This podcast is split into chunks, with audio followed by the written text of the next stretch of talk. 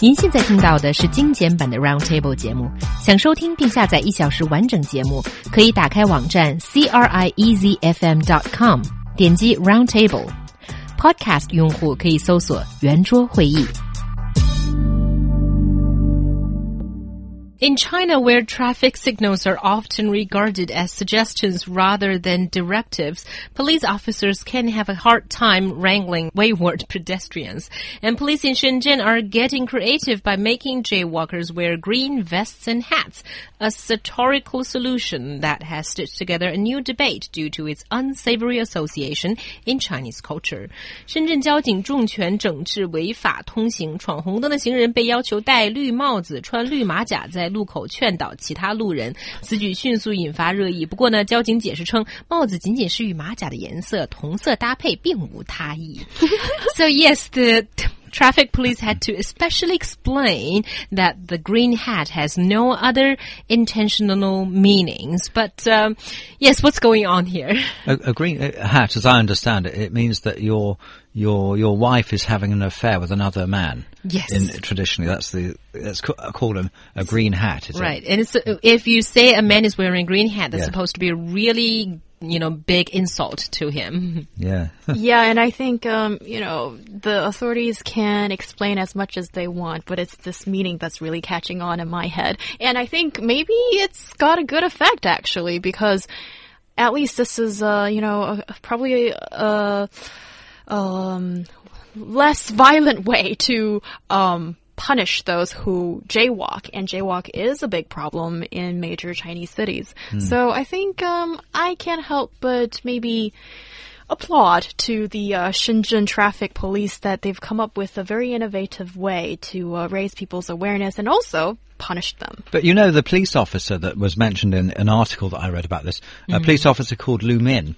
uh, said that the green hat is just for sun protection. Lu Min said, I know people are joking about this online, but we've asked rule breakers to wear the green hat and they seem to be fine with it because they don't know they've done something wrong. I'm not That's weird. sure. I- I think according to one report, there was one guy who uh, insisted on not wearing the uh, the, the green hat that the police asked him to put on, and in the end, the police had to fine him instead.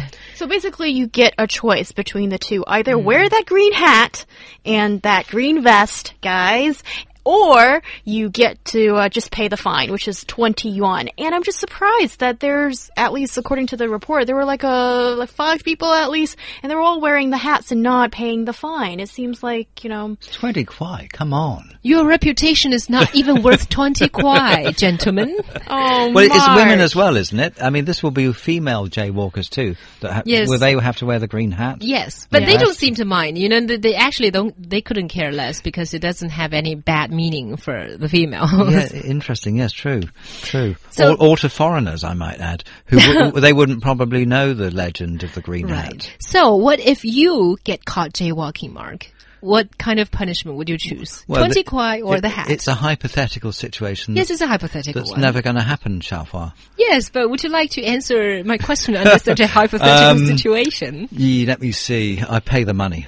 I think Okay. because I know the legend of the green hat. And it makes you uncomfortable? I mean, even for you who, how- you know, whose culture has no such... How, how uh, far do I have to walk? I mean, wh- when do I have to wear it for the rest of my life? No, no, no, no, of course not. for the rest of the day. And also, you need to tell other jaywalkers, don't do that. Or see the example I set here with the green hat. You'll be just like me. So this is the whole procedure, pretty I- much. Do they have to stay at that traffic l- crossing, uh, helping the traffic police with, you know, stopping other jaywalkers for a period of time? I'm, I'm too busy for that. I'll just pay the money and be on my way. All right. It's good to hear you say this. But yeah, okay, let's talk a little bit about jaywalking. We have a little bit of time here. You know, do be, because people are all saying, people who agree to this, who applaud this, are saying, "Oh, this is a great way to stop jaywalking because at last you have hit people in the right point, in the point that, where they hurt." hit them in the wallet and embarrassing them. Yes. Um, but you see, I thought that when everyone gathers together and then they all walk across together in a herd of people, right? Um, this is surely this is part of China's intangible cultural heritage. Crossing the road like that, isn't it? Um, I can't agree Have with UNESCO been informed that the police are, are cracking down on jaywalking? well, that's probably the, the very unique uh, application that will be received from all these countries. But I think with these, uh, w- with Chinese pedestrians, it's really sometimes it's it's a very difficult situation you're put in. You are in what I called um uh a battlefield when you're crossing the street because when you have the cars come and go that they never give way to you. And the a green light only shines for like 20 seconds, 30 seconds, and with these massively wide roads in China, how do you even get to the other side? I think there are some really practical difficulties on top of the Chinese style of cr uh, cross uh, street thing. That, that's a good point because you can be halfway across when you have the green light to walk across, and then maybe two or three buses will go across in front of you, Yes. turning left, is it all right? And then you can't, and then you're kind of trapped there. But I mean, to be realistic about it and serious, the death rate on the roads in China is many times more than in many developed countries where there's a lot more discipline both by drivers and pedestrians and everybody else using the roads and that's that's a very serious statistic. I think I read that you're 20 times more likely to die on the road in China than in uh, in Germany for example. So that is at least they're trying to do something to get down that awfully high statistic, right? Because that's that's serious stuff. The the the death on the road statistics for China, it's it's really bad. Right. I think it, when it comes to jaywalking and stop few, uh, you know, prevent more people from dying on the road, it, we have to say whatever works. You know, if this works, if insulting men works, then let's do it. If something else works, then do it. I think there were um, in Beijing. I still see it. Some traffic police were holding out up a line, basically, you know, a thread or something or a rope to stop people from going over it. And if that works, then fine.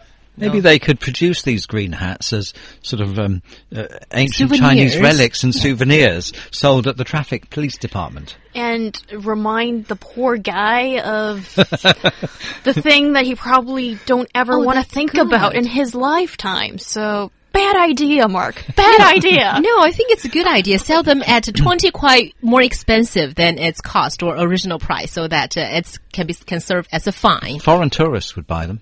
Really? Green ones? Okay.